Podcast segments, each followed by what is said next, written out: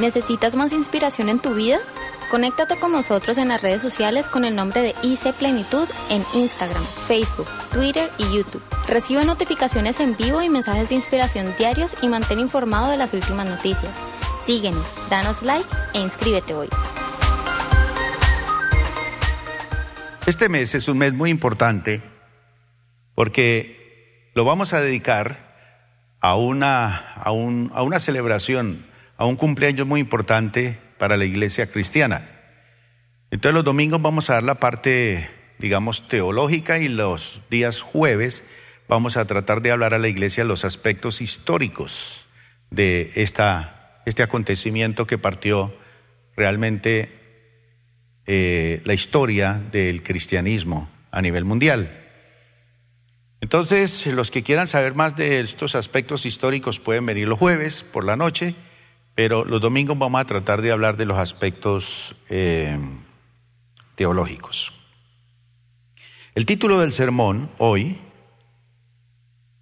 es bien interesante para los que les gusta escribir el sermón. Siempre usted escriba, siempre escriba. Traiga nota o traiga su aparato, pero escriba, tome nota. No se ponga a ver Facebook aquí en la iglesia o a o a chatear con la gente, no. Sencillamente, escriba, concéntrese, porque lo que vamos a hablar siempre los domingos en la palabra del Señor es sumamente importante. Bueno, las cinco qué? Cinco solas, ¿qué será eso? ¿Ah? ¿Cuántas mujeres están solas aquí? Levanten la mano. ¿Hay mujeres solas aquí? Vamos a hablar de cinco solas, no vamos a hablar de, de diez.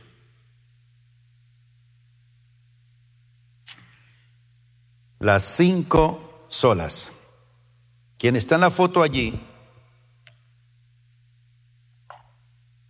es de quien vamos a hacer mención durante este tiempo porque fue como el, el ícono, el, el instrumento para lo que se denominó la reforma, pero antes de él hubo ya hombres importantes como Juan Hus, que era un hombre checo, Wycliffe, que fue un hombre inglés, que fueron los precursores de la reforma, Savonarola también, fue gente que estando en la iglesia católica, siendo monjes de algunas de las órdenes monásticas de aquel tiempo, fueron personas que empezaron a ver que la iglesia necesitaba volver a los fundamentos.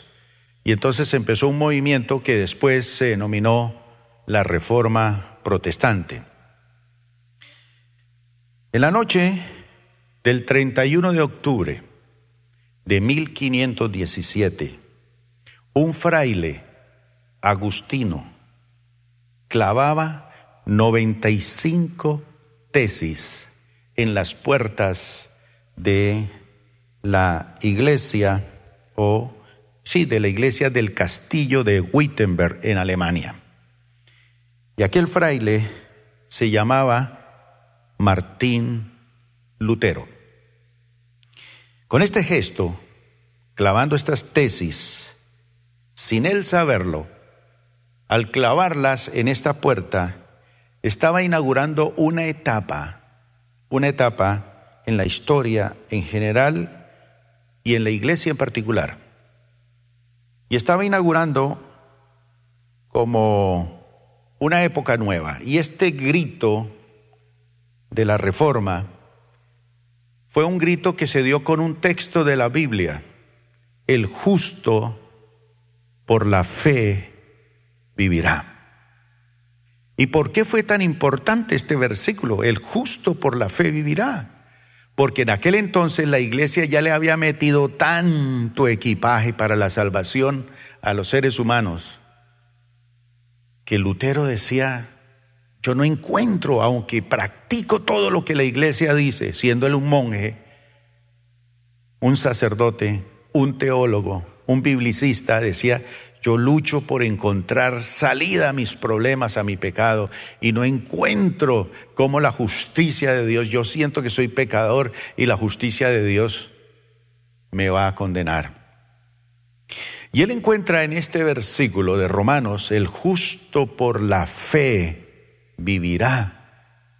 Ese versículo lo va a plasmar en sus tesis, que es un versículo que va a hacer el contraste con todas aquellas ceremonias religiosas, buenas obras, méritos, sacramentos, todo un sistema de salvación que había montado la iglesia con el correr de los siglos y que había elaborado de una manera bien minuciosa, lentamente, pero que esas cosas poco a poco se fueron construyendo y convirtiendo como en un espeso velo que oscurecía los ojos y el entendimiento de las personas y les ocultaba la sencillez y la facilidad y la eficacia del Evangelio para los seres humanos. Así que la historia antes del siglo XVI es que la Iglesia Católica Romana se había unido profundamente con los poderes políticos y económicos de toda su historia. Esto incrementó la riqueza de la Iglesia Católica, una iglesia poderosamente rica y poderosa, lo cual influyó en la corrupción, toda esa riqueza influyó en la corrupción del clero y en el establecimiento de doctrinas y prácticas distantes del Evangelio. Entonces, Lutero se da cuenta que todo está cosa que estaba viviendo y practicando su iglesia, porque era su iglesia, estaba en contra de los principios del Evangelio. Entonces la reforma es un movimiento religioso y como movimiento religioso de su época, fue un movimiento que tuvo lugar en la Europa del siglo XVI. Coincide con el descubrimiento de la imprenta, con Gutenberg eso facilita. Antiguamente todo era oral, ahora se podía publicar escritos lo que se decía, aunque el 90% de la población mundial era analfabeta, es decir, no sabía leer ni escribir y nadie tenía acceso a la educación, solamente los curas tenían derecho a la educación. Entonces la gente ilustrada, los que venían de los palacios, de las cortes, de los príncipes, de esas familias poderosas, eran los únicos que tenían acceso a la educación. Y por lo tanto, la gente ilustrada de Europa eran los que leían. Y ellos comenzaron a leer todos estos escritos de Lutero y estos escritos empezaron a inundar toda Europa del siglo XVI, todo en la parte occidental de la cristiandad. Y aunque sus efectos fueron mucho más allá de lo puramente teológico, sus raíces fueron estrictamente doctrinales. Así que Lutero redescubre en la palabra de Dios, porque es en la palabra de Dios que él empieza a descubrir, pero ¿cómo así? Un escritor habla de un ilustrísimo teólogo y sacerdote de su época, que dice que una vez le dio por leer el Evangelio. Por primera vez leía el Evangelio. Y ya era un teólogo y era un sacerdote ilustre, pero por primera le dio por leer el Evangelio. Y concluye con estas palabras o esto que dice la Biblia es mentira o nosotros estamos equivocados. ¿Cómo estaba el asunto? Porque la lectura de la Biblia se había alejado de la iglesia por mucho tiempo. Entonces empezó a haber un movimiento por la Biblia, por las escrituras, hay que leerla, hay que buscarla. Entonces, este movimiento permite el redescubrimiento de la gracia de Dios como sola fuente de salvación, la fe como único medio de obtenerla, la escritura como autoridad final para el cristiano y solo Cristo como el único redentor y solo gloria a Dios, que es vivir para la gloria de Dios, estos serían los pilares de la reforma. Ahí están las cinco solas. Ahora hubo precursores, como les dije al principio, de los reformadores, y estos precursores fueron heroicos. Y estos hombres hicieron pedazos el funesto dogma de la autoridad eclesiástica. El mundo vivía más o menos así como vivimos estos días que estuvo el Papa aquí en Colombia. ¿Qué veía usted en la televisión? Papa. ¿Qué oía por la radio? Papa. ¿Qué veía por toda parte? No más. Eso sí olvidó este país de los problemas, del hambre, de las bombas, de los problemas, de la guerrilla. Todo era papa y celestiales y mensaje. pero eso multiplicado por un millón de veces más, porque en ese entonces el asunto era diferente ahora. Entonces, estos precursores volvieron a la única autoridad a la que debe estar sujeto el cristianismo. Ellos dijeron, a Cristo y las sagradas escrituras. No más, no más. Y entonces todo ese bagaje que tenía esa iglesia y todos esos caminos que había montado, pues imagínese, eso se convierte en una lucha. Pero básicamente, dos cosas son esenciales y hoy es necesario de nuevo proclamar esas dos cosas. Los derechos de conciencia. De acuerdo a mi conciencia, no haré esto decía Lutero, si ustedes me prueban por las escrituras que yo tengo que dejar de decir esto o aquello, lo hago. Si ustedes me lo prueban por las escrituras. Si no, pues ahí no hay nada. Pero si me lo prueban y yo me niego, pues hagan conmigo lo que quieran.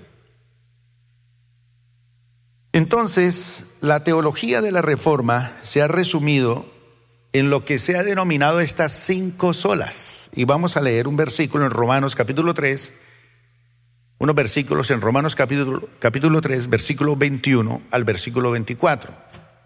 Y van a ver si ustedes descubren ahí las cinco solas que fue la proclamación y el redescubrimiento de este movimiento espiritual de la reforma. Pero ahora, sin la mediación de la ley, se ha manifestado la justicia de Dios, de la que dan testimonio la ley y los profetas. Esta justicia de Dios llega mediante la fe en Jesucristo a todos los que creen.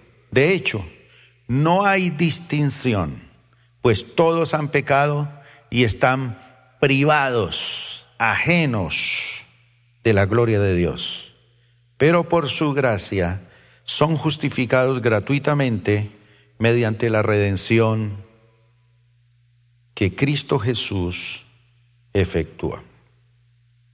Entonces fíjese que Pablo ha plasmado esto hace cuántos años, pero ahora se redescubre. Y este movimiento de la reforma que hoy cumple 500 años y de los cuales nosotros somos herederos, somos herederos de esa gran lucha. Esos precursores de la reforma, algunos de ellos murieron quemados en la hoguera, públicamente en la plaza central, allá en el Parque Caicedo. Armaban una plataforma así como esta, llena de, de leña por todas partes y una estaca en la mitad y lo amarraban allí y le encendían fuego mientras ellos morían diciendo, Jesucristo es la única fuente de salvación. Las escrituras es lo único que nos llevará al conocimiento. Y, y murieron por su fe. Wycliffe, que era de origen inglés, era un doctor en teología, un hombre muy versado, profesor de la universidad. Eh, este hombre publicó muchos escritos que influyeron mucho en la vida de Juan Hus, eh, el checo, y también en Lutero posteriormente. Cuando Wycliffe predicó la palabra de Dios y predicaba sus sermones en la calle, era tanto que él ya no podía predicar dentro de la iglesia porque no había espacio para tanta gente. Entonces él tenía que predicar en las plazas públicas para que la gente pudiera tener acceso a sus sermones. Y la Iglesia Católica no lo pudo matar a él. Sin embargo, 40 años después de muerto, la curia y el Papa lo mandaron desenterrar. Sus huesos los volvieron a sacar de la tumba. Hicieron como si hubieran hecho una quema en vivo en la plaza pública y quemaron sus huesos y sus cenizas las tiraron al río. Esa era la situación en ese tiempo. Cualquiera que se levantara a hablar en contra de la iglesia, pues eso era, si no lo demostraba con hechos, pues lo mataban. Así que no era fácil, no era fácil. Estos precursores, muchos de ellos murieron y la coyuntura con Lutero es que él tiene de alguna manera el apoyo y el cuidado de algunos príncipes que ya no querían darle dinero de parte de sus naciones al Vaticano. Querían quitarse. Y el Papa era el que decía, nosotros somos los encargados del poder temporal, pero también del poder celestial, el eterno. Entonces, mientras estamos aquí, todos los príncipes de la tierra tienen que estar bajo. Entonces el papado se volvió en un instrumento también de tipo político. Entonces querían gobernar la tierra, los políticos. De ahí que después vinieron las luchas entre fe y razón, entre la independencia del Estado y la religión. Uno de los problemas que ha tenido y que tuvo Lutero en aquel entonces, y que parece que la iglesia está volviendo otra vez a eso, es hacer consensos y convenios con el poder político, y eso es peligroso. Dad al César lo que es de César y a Dios lo que es de Dios, enseñó Jesús. Y ahora que vienen las elecciones, hermanos, todo el mundo se convierte y se vuelve cristiano y piden votos y piden todo. A esta altura del paseo yo ya no quiero darle ni un voto, ni siquiera a un cristiano. Y menos si es pastor que está dejando el púlpito para irse a meterse a la política. Si los grandes mafiosos de esta nación no han podido entrar a esa otra mafia que es la política y los han matado, ¿qué será un pobre cristiano que entra allí sin poder económico, sin nada? O se corrompe o lo asesinan. Esa es la vida.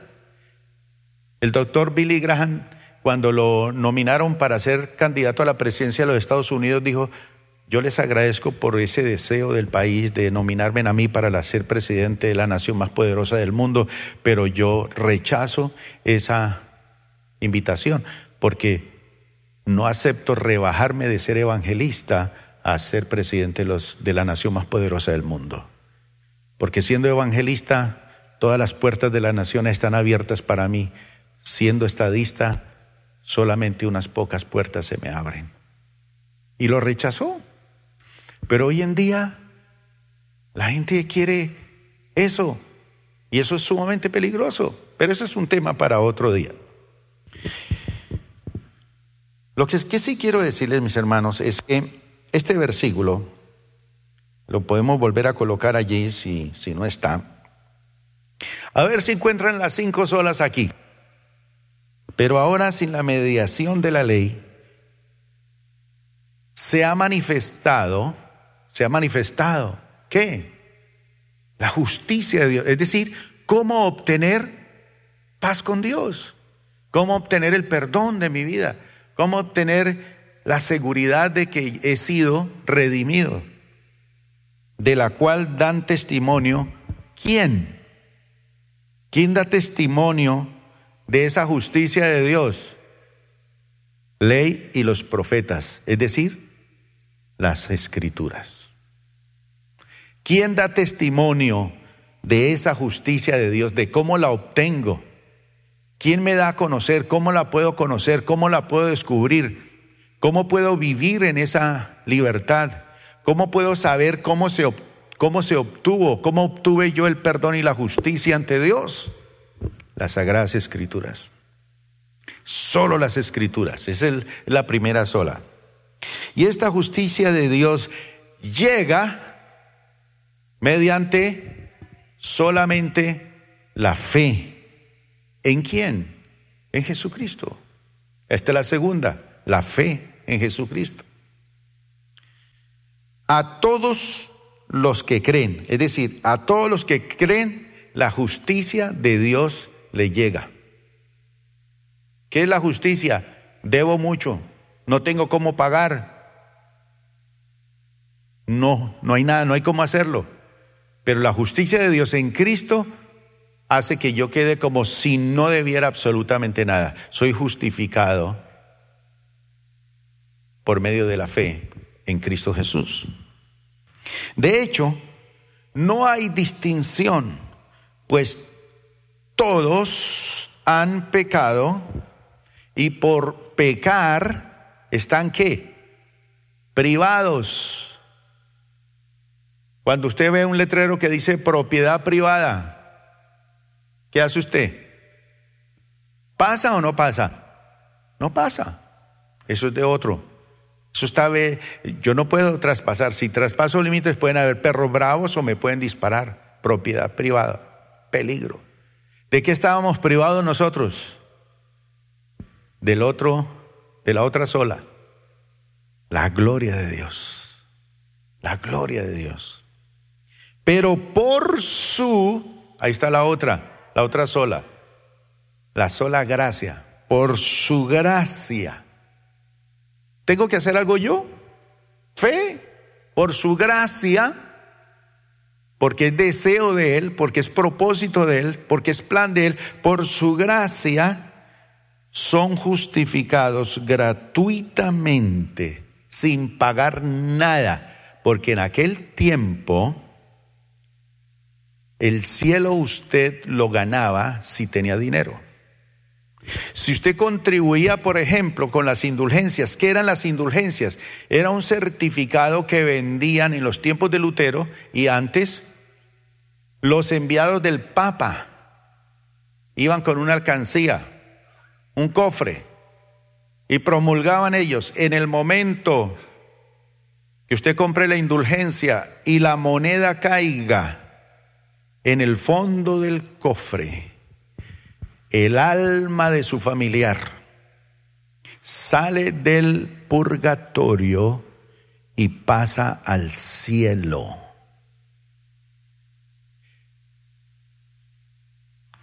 Pero también le asegura su presente ahora y su futuro. Es decir, que si usted no se siente seguro de la salvación, cuando caiga la moneda en el cofre, usted es salvo y también están perdonados. Asegura el perdón de sus pecados futuros.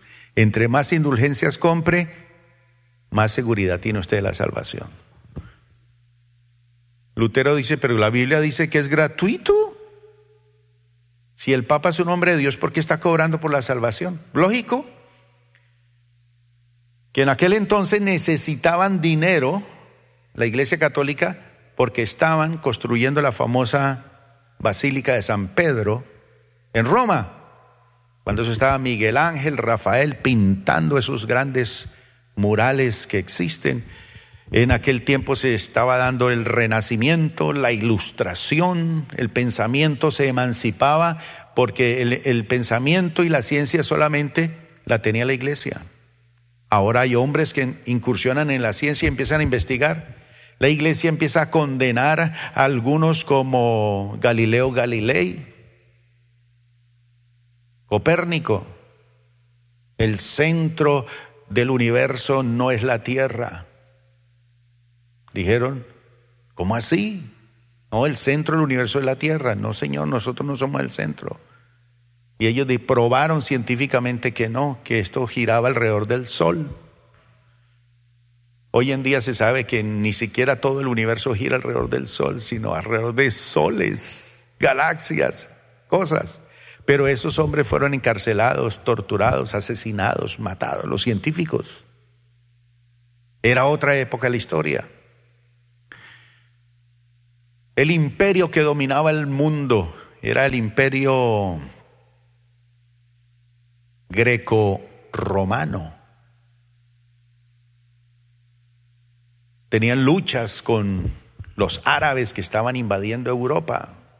Entonces estaban preocupados por guerras y cosas y no se pudieron meter tanto con Lutero. Príncipes protegieron a Lutero para evitar que lo asesinara la iglesia. Y eso sirvió y la imprenta también sirvió. ¿Y eso sirvió para qué? Para que los reformadores tradujeran la Biblia en el lenguaje del pueblo, porque la misa se daba solamente en latín. Y el sacerdote daba la misa mirando el altar. Allá el Señor crucificado. Y le hablaba a él y hacía todo, porque los de atrás no sirven para nada, es este. Entonces el cura nomás hablaba en latín. Entonces el pobre pueblo qué? Quería oír la palabra de Dios en su idioma y nada. Y lo que menos usaban era la Biblia. Entonces no, esto tiene que cambiar, esto tiene que cambiar. Bien, entonces, durante este mes vamos a hablar de las cinco solas. Entonces las cinco solas, y vamos a utilizar aquí un poquito de latín. Sola escritura. Es decir, la palabra de Dios significa que es la máxima para nosotros, la máxima autoridad en materia de fe, no más. Y práctica. Para vivir la vida, ¿cómo? Como enseña la palabra de Dios. ¿Qué creo? lo que dice la palabra de Dios. Ah, pero es que la tradición ha enseñado que también nos podemos pedirle a los santos, podemos hacer esto, podemos... No, la tradición no es problema. Pero si la tradición contradice los principios de la palabra de Dios, nada de nada. Por tanto, nada que contradiga la palabra de Dios, la revelación de Dios, puede regular la vida del creyente. Ese fue el primer postulado de la reforma. Eso es lo que nosotros creemos. Es lo que nosotros creemos. Ahora, Lutero, con su movimiento, creó una reforma, digamos así, magistral, porque él era teólogo, era biblicista, era un hombre estudioso. Entonces él, él nunca quiso ni dividir la iglesia, porque la única iglesia que existiera era la iglesia católica en ese entonces. Él solamente quería qué? Reformarla, reformarla. Que se volvieran a los principios de la palabra de Dios, que había mucho pecado. Los obispos compraban su posición con dinero. El papado se compraba con dinero. Los papas tenían hijos y mujeres. Había prostitución en el mismo Vaticano. Cuando Lutero va a Roma, él quedó extra, dijo, esto, esto, no es, esto no es el cielo. Yo pensaba que esto, esto, es, esto es el infierno. Esto está lejos de los principios de la palabra de Dios. Él quedó aterrado de ver eso. Entonces, eh, solo la escritura. Dos, solo Cristo. Postulado del protestantismo, de la reforma magistral, que era lo que les estaba diciendo ahorita, propuesta por Lutero. Después de él, porque resulta que él tenía unos orientadores, unos líderes allí, del equipo pastoral que tenía Lutero, que eran radicales. Él era más suave. Él no quería romper con la iglesia ni nada de esto. Esto sí. Y cuando Lutero es apresado, y él allá mientras está preso, él traduce la Biblia al alemán y en la imprenta se se saca rápido y eso empieza el pueblo a leer la palabra de Dios en su propio idioma. Eso era una cosa hermosa por primera vez. ¿Cómo así? Mire lo que dice la Biblia y esta gente que es lo que nos enseña. Después Lutero va a pelear con sus cercanos porque eran más radicales porque cuando él está preso allá, mientras tanto esto están tumbando iglesias, imágenes, tumban todas las imágenes, botan todo eso, rompen. Y Lutero no quería eso, pero esto decía, no, esto hay que romper con todo esto, hasta con la misa, porque es que la misa es un sacrificio. Cada vez que hay una misa, la gente vuelve y mata a Jesús nuevamente, porque la misa es un sacrificio por la hostia y el vino, la famosa transubstanciación, que la hostia es el cuerpo y el vino es la sangre de Cristo. Y cuando la tienen allí, es... Les dije que apagaran el celular. Entonces, es Cristo. Entonces, cada vez que hay la misa es el sacrificio. Ellos dicen, no, eso no es, no es ni la sangre ni el cuerpo. Es símbolo, simboliza, representa, pero eso no es. En estos días, eh, mientras se ministraba la cena en una iglesia, a una hermana se le cayó el pan de la cena al piso. Se le cayó de la mano. Y ella se baja y se arrodilla, coge el pan, lo besa. Perdón, Señor Jesús. Transubstanciación. Y lleva 20 años en el Evangelio. No ha sido doctrinado. Eso es la tragedia de este tiempo y de eso vamos a estar hablando en estos días. Solo Cristo, la salvación se encuentra solo en Cristo, excluyendo así todo otro camino para llegar a Dios. ¿Alguien quiere llegar al cielo? Conviertas a Cristo nomás. Arrepiéntase. Vaya al Señor. Entonces de esos movimientos, de esos amigos de Lutero, y vinieron otros más que fueron más radical, viene un movimiento que ya no es magistral, sino radical, y de ahí surgen los anabaptistas es un movimiento que lo llamaban los rebautizadores, porque le decían, no, el bautismo no es para niños, el bautismo es para los adultos. Nosotros no debemos bautizar niños, tal vez presentarlos al Señor en oración como hicieron con Jesús, pero no bautismo. Y bueno, eso suena como tan sencillo y por qué tanto problema. Empezaron a matar a ese movimiento de anabaptistas. Bueno, es que la cuestión del bautismo era, era un asunto diferente a hoy. En ese entonces, cuando usted bautizaba a un niño, por ser bautizado el niño dentro del imperio, ese niño pasaba a ser propiedad de quién? Del imperio. Como decía Chávez, del imperio. Del Estado. Y cuando estos decían, no, los niños no hay que bautizarlos, ¿qué estaba diciendo? Una cuestión política. No, no, no. Entonces, si esto sigue creciendo, entonces nos vamos a quedar sin súbditos. Entonces hay que matarlos. Esos anabaptistas los persiguieron, los arras. Hasta Calvino también le quitó la cabeza a varios de ellos. Por allá llegaron huyendo a Holanda. Y en Holanda hubo un monje también reformado, que también estaba predicando la palabra de Dios. Y él lo recogió y dijo, no, esta gente no está loca, esta gente la tiene clara. Y los protegió y los ayudó. Y este monje se llamaba Menon Simons. ¿Han oído ustedes de la iglesia menonita? Bueno, Menon Simons fue el fundador de la iglesia menonita. Y los menonitas son conocidos en el mundo por ser pacifistas. Ellos son extremadamente pacifistas y se han dedicado en el mundo a la educación, a fundar colegios y centros de atención de salud y todo esto. Son pioneros en esa área. En Colombia, en el Pacífico, ellos fueron los que comenzaron en Colombia. Y hoy en día, pues todavía hay iglesias menonitas. De ahí vienen los los, los Amish. ¿Han oído los Amish? Ellos viven como si estuvieran en esa época, no utilizan la energía ni, ni nada de la tecnología. Todo es, sus carros son alados por caballos, etcétera, etcétera.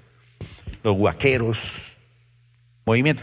Pero de allí también surgió unos años después, unos 100 años después, el movimiento metodista con Juan Wesley, el metodismo, que ya entró en el mover del Espíritu Santo y de ahí vienen heredando los movimientos, el movimiento de corte pentecostal. Hoy en día en Latinoamérica, aquellos que no les prestaron atención a esos anabaptistas, pues nosotros somos más herederos de ellos que de cualquier otro, más que de la reforma eh, magistral. Si Latinoamérica, el movimiento pentecostal, ¿qué es el movimiento pentecostal? Los que creen en el movimiento del Espíritu Santo, en la predicación, en el radicalismo. Para las iglesias de corte tradicional, nosotros somos malgeniados, rabiosos, pero los pentecostales son agresivos para evangelizar la palabra de Dios, predican donde quiera. Ahora se está levantando, va a haber una ley aquí en el Congreso de Colombia para que usted vote por ellos, donde van a prohibir la predicación pública en las calles, repartir literatura, todo eso lo van a prohibir, todo eso lo van a quitar, o que una iglesia haga mucha bulla y bueno, todo eso está bien, pero hay cosas que, que no se salen, se aprovechan de unas cosas para otras. Pero la iglesia empezó a extenderse por todos lados y el movimiento pentecostal ha cundido prácticamente el mundo entero. Hasta la iglesia católica recibieron el Espíritu Santo y empezó el movimiento carismático dentro de la iglesia católica. Mis hermanos, Dios ha hecho cosas extraordinarias, pero nosotros somos herederos de eso, de eso. Solo Cristo. La tercera, solo gracia. La salvación es un don de Dios, no un don de la iglesia, es un don de Dios. Por tanto, es algo que el pecador recibe de forma inmerecida, basada solo en los méritos de Cristo, alcanzados durante su vida, muerte y resurrección. La gracia, la salvación es un don de Dios. Usted no tiene que hacer nada para recibirla. Es por fe y ni siquiera la fe es suya, mi hermano. Pero así lo estableció el Señor. Sola fe. La cuarta, la salvación solo puede ser recibida cuando ponemos nuestra fe en aquel que murió por nosotros, excluyendo la posibilidad de que nuestras obras puedan contribuir para la salvación. No hay salvación por obras. Se salva uno por la fe en Cristo para hacer obras. Esos son los postulados. Vamos con el quinto. Solo gloria a Dios. El propósito de la salvación que recibimos nosotros, ¿cuál es el propósito? Solo para la gloria o para glorificar a Dios es decir, para poner de manifiesto las excelencias o virtudes de su carácter. Rápidamente entonces voy a leer unos versículos para enfatizar la primera de ellas. ¿Cuál es la primera? Sola escritura. ¿Quién tiene Biblia aquí? Física de papel, levántela. Levántela. Mire, ya no hay Biblias. ¿Quién la tiene ahí en el computador? Ahí tiene, ¿cuántas Biblias tiene en el computador? Tiene, yo, yo le pongo más de 300 Biblias en el computador. En todas las versiones, en todos los idiomas.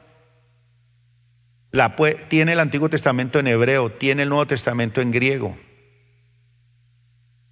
Tiene todas las versiones de la Biblia, así que si usted no lee la Biblia hoy en día es porque usted no quiere. Pero no se trata de tener la Biblia. Antiguamente era un orgullo ir uno por la calle con el libro de pasta negra y de filo qué? Rojo o dorado. Eso era un orgullo. El pueblo del libro nos conocían a nosotros, el pueblo del libro.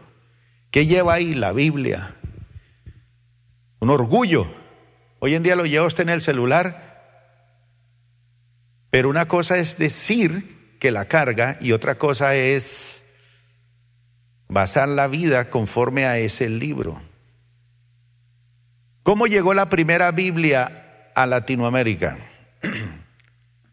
Ahí venía en un barco con Colón. Colón trajo la Biblia. Pero Colón no le interesaba, aunque Colón era muy apocalíptico.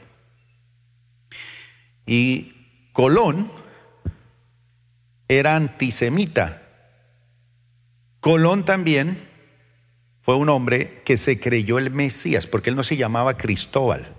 Él se puso ese nombre, Cristóbulos, que significa yo soy Cristo el enviado. Y él vino como enviado del emperador aquí a América.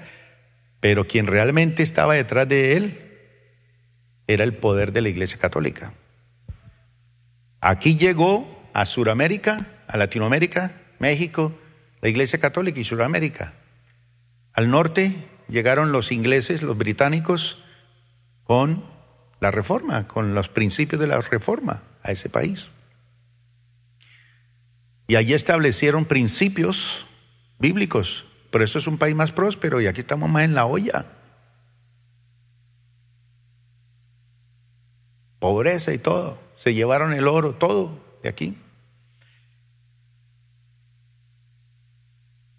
Entonces vamos a leer Gálatas 1, 6 al 10. Estos pasajes que voy a leer hoy significan, y esto es importante no solamente conocerlo, mi hermano, mire, estos versículos transformaron el pensamiento de esa época, pero es que hoy, se está hablando hoy, hoy en este tiempo, que quien necesita la reforma, ya no es la Iglesia Católica. Sí la necesitan, claro que sí. Ese pobre papa está que reforma la iglesia y es lo que dice todos los días, es oren por mí. ¿Por qué lo dice? ¿Por qué lo dice? ¿Por qué? ¿Saben por qué? Porque él está en el filo de la navaja. Cualquier reforma que no guste a ese sistema lo puede matar. ¿Qué pasó con Juan Pablo I? Lo asesinaron. No duró sino unos días en él. Era un tipo que quería reformar la iglesia. Entonces, este hombre ha tratado de hacer algunas cosas. Eh, aún el anterior papa, el que salió, y el otro, han hecho algunas cosas como pedir perdón a la iglesia protestante de origen magistral. El papa ha ido. Este inclusive, este papa entró a una iglesia evangélica por allá en el norte, creo que fue Suecia, y pidió perdón por las atrocidades que había hecho la Iglesia Católica con los protestantes. Y allí le regalaron una Biblia al Papa. Pero, aunque han pedido perdón, bueno, hay otra corriente en el mundo que son los cristianos evangélicos que están cundiendo este. Por eso, estratégicamente, la Iglesia Católica fundó, eh, nombró un papa latinoamericano. Esa es la razón. Habla nuestro propio idioma, conoce nuestras propias necesidades, nos habla en nuestra propia lengua. Y mire cómo se movió esto en Colombia. Más fácil, entiende nuestro ambiente. Pero hermano, bueno, que reformen. Pero ¿sabe quién necesita más reforma en este tiempo? ¿Quién? ¿Quién? Nosotros, nosotros. Y ojo con lo que les voy a decir, hermano. Si una iglesia se aparta de estos principios de la palabra de Dios, abandone esa iglesia, hermano no sea miembro de una iglesia así. No sea miembro de una iglesia así, que se aparta de esos principios que están en la palabra de Dios. Si le cambian el mensaje, si le doran la píldora, lo siento, hermano. Usted ve que su pastor aquí en esta iglesia le cambia los principios de la palabra de Dios y metámosle aquí cositas, eh, puede irse y desocupar esta iglesia, hermano. Está autorizado. Está autorizado. Si usted cree que yo lo llevo al cielo, pues lo, autorizo. Porque es que hoy en día mucha iglesia no está fundamentada sobre la palabra de Dios.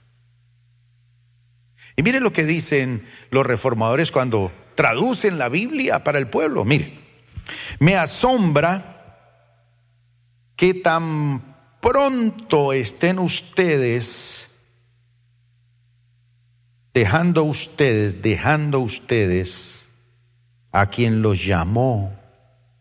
¿Por qué? Por la gracia de Cristo. Pablo dice, me asombra que tan pronto, tan rápido, en varios meses,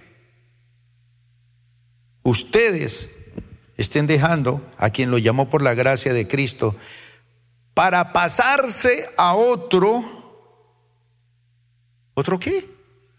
¿Es que hay otro? ¿Hay otros? Pensémoslo. Evangelio de la prosperidad, Evangelio de la supergracia, Evangelio de la confesión positiva.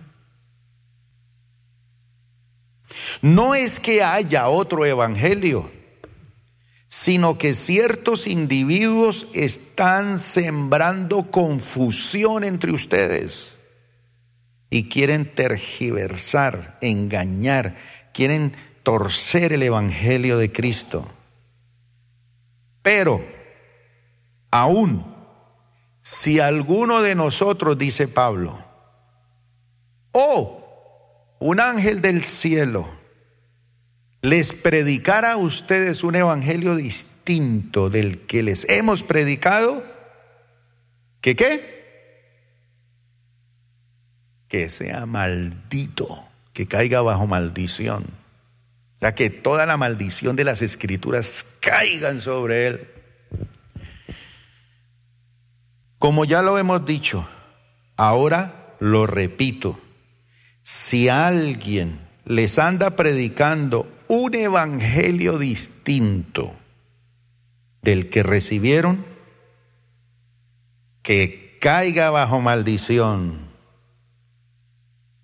No sé por qué no lo dijo tres veces, pero dos dijo, suficiente. Ojo si resulto yo metido en una iglesia bajo maldición.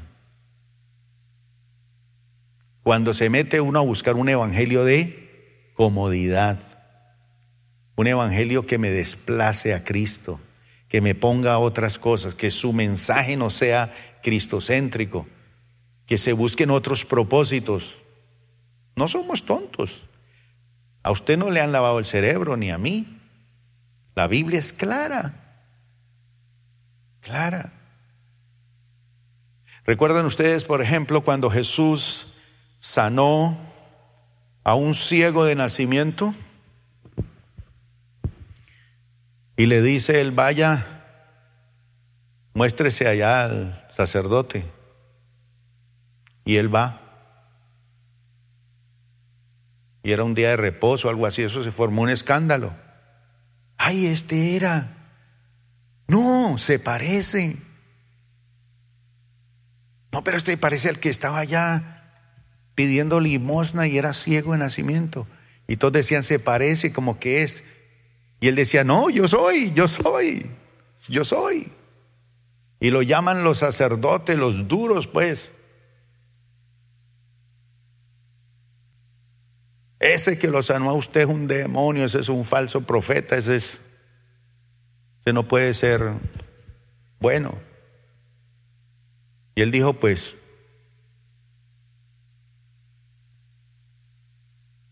Yo no conozco mucho de él, ni sé de qué familia viene.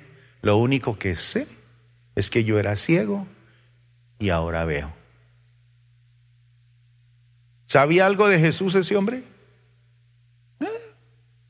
Hoy en día la teología es entrar el conocimiento y el descubrimiento del Jesús histórico diferente del de la fe y que no sé qué y que tenemos que ir a las raíces y el griego y el hebreo para conocer a ese tipo qué. Le importaba eso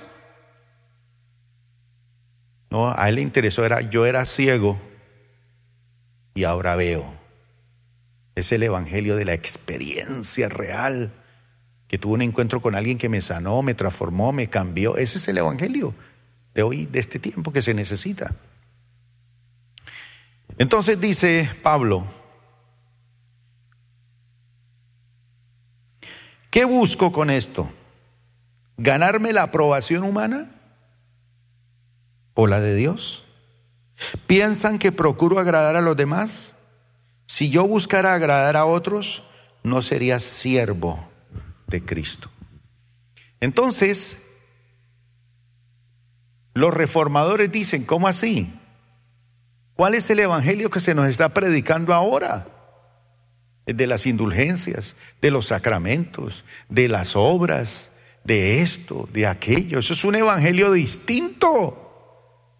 Entonces estamos en una iglesia bajo maldición. Y cuando eso se lo dicen al Papa de frente, pues ¿quién se lo aguanta?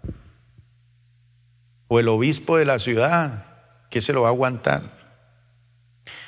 Segunda de Timoteo capítulo 3, versículo 16, Pablo escribiéndole a Timoteo. Y esto es para todos nosotros, dice, toda, toda la escritura es inspirada por Dios y útil para enseñar, para reprender, para corregir y para instruir en justicia. Toda la escritura es inspirada por Dios. Sí, fue escrita por hombres de carne y hueso. Sí, en diferentes épocas. Sí, de diferentes nacionalidades. Sí, de diferentes contextos sociales. Reyes, príncipes, gente humilde, sencilla. Pero quien los inspiró a todos fue el Espíritu Santo. Toda la escritura es inspirada. Es decir, si, si la escritura es inspirada por Dios y es suficiente, ¿para qué le vamos a meter más cosas a esto? Volvamos a las escrituras. Segunda de Pedro capítulo 1 versículo 3. Dice Pedro, su divino poder, al darnos el conocimiento de aquel que nos llamó por su propia gloria y excelencia. Nos ha concedido todas las cosas por este conocimiento de la palabra de Dios y el conocimiento de Cristo. Nos ha concedido todas las cosas que necesitamos, no necesitamos nada más. ¿Para qué? Para vivir como Dios manda. ¿Usted quiere vivir como Dios manda? ¿Qué dice la Biblia? ¿O qué dicen los otros? Con todas esas tradiciones, reglamentos, cosas. Y para terminar, mis hermanos,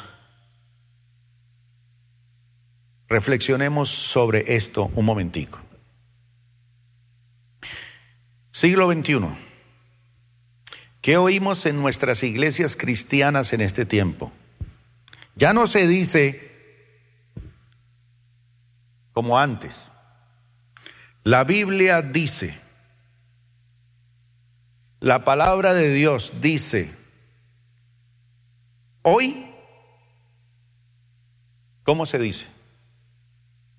Hermanos, Dios me dijo,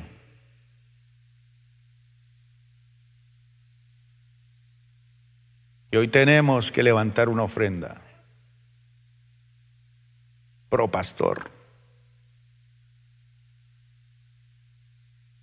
Dios me dijo,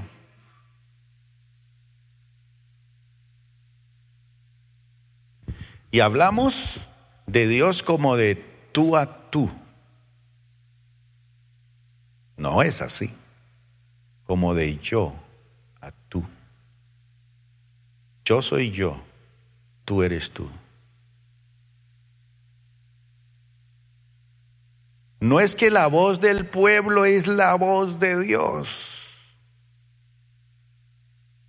es que la voz de Dios es la voz de Dios en su palabra y la voz del pueblo es la voz del pueblo.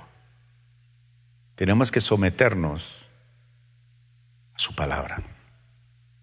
Estamos viviendo en una época donde nosotros, los protestantes en América Latina, si es que todavía esa palabra protestante es adecuada, ¿no? Se dice que ya no merecemos llamarnos así, porque ya no protestamos por nada. No. Estamos intimidados. ¿Sabe quiénes nos intimidan? Los políticos allá en el Senado. Las nuevas leyes. Todas estas influencias culturales están invadiendo la iglesia. La adoración en las iglesias está siendo deformada por el individualismo y la, autocomplacencia de los amantes del entretenimiento religioso. La gente va a una iglesia. ¿Cómo me gustaría, hermano, esas iglesias de 20, 25 mil miembros o de 500 o de 200 o como nosotros? Que viniera una gran persecución a ver qué queda. Yo, no, no, no. Yo iba allá a entretenerme. Eso, esa música era espectacular, pero yo, no, no, no, no, no. ¿Cuál? No, no, no. Usted lee la Biblia. No, no, no. Yo tengo el celular como todo el mundo y ahí meto. Fácil, hermano. Fácil. Ya no protestamos, no reaccionamos. Ya la palabra y la predicación de la palabra de Dios en la iglesia está sustituida por la predicación inclusive de psicologías populares. Autoestima realización personal. Ya los sermones son motivacionales. No hay un llamado al arrepentimiento, al quebrantamiento, a volver a sus principios. Y eso tiene que, por lo menos yo siento que tengo que decir esto en esta época de 500 años. Lo que yo sí sé es que esos protestantes originales no fueron así como somos nosotros. Ellos no se ajustaron a la cultura de su época. Hoy la iglesia se deja moldear por la cultura de la época y está entrando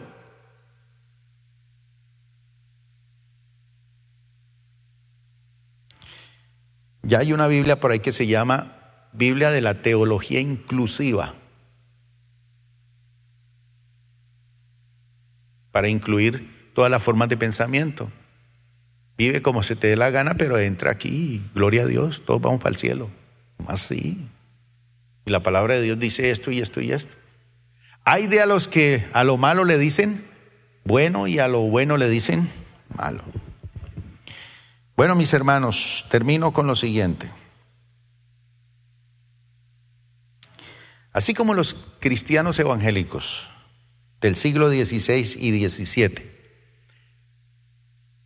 Rechazaron la autoridad del papado y de la Iglesia Católica Romana. Nosotros los cristianos evangélicos, contemporáneos, debemos rechazar toda autoridad extra escritural sobre la Iglesia. En estos últimos tiempos hay hasta ya movimientos apostólicos, que no quiere decir que y Dios no los esté usando. Pero sería bueno revisar cosas como esas. Buena parte de la tradición contradecía la Biblia, entonces ellos dijeron, no señor, la autoridad de la Biblia debe colocarse por encima de cualquier tradición, de cualquier dignatario eclesiástico. De ahí la importancia que la Biblia esté en el lenguaje del pueblo cualquier autoridad, cualquier organización, cualquier experiencia, cualquier liderazgo, cualquier práctica dentro de la iglesia debe estar sujeta al lema solo la escritura. Y yo estoy de acuerdo con eso. ¿Lo dice la Biblia? Amén. ¿No lo dice la palabra de Dios? Te verás si se mete por ahí. Pero yo quiero aplicar la palabra de Dios a mi vida, a mi hogar y a los niños. Mire esta niña que presentamos aquí al Señor. Y yo como chillaba. Ese es el mundo de hoy. Y ella tiene que abrirse espacio en un mundo totalmente diferente. Ya le toca vivir un mundo diferente al que usted y yo vivimos. La iglesia que conocimos no la volveremos a conocer. Cambios terribles, para bien, para mal. Bueno, vamos a orar. Póngase de pie, mi hermano. Tu palabra, Señor,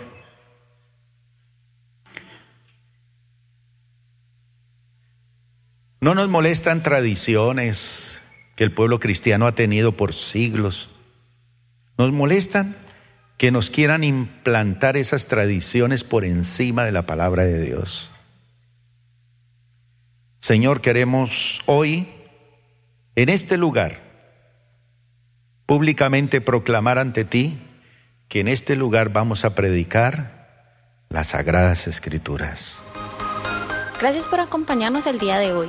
Nosotros creemos que Dios quiere hacer más cosas para ti y a través de ti, y nos encantaría saberlo. Si has sido impactado por este ministerio, compártelo a nuestro correo electrónico info.plenitud.org.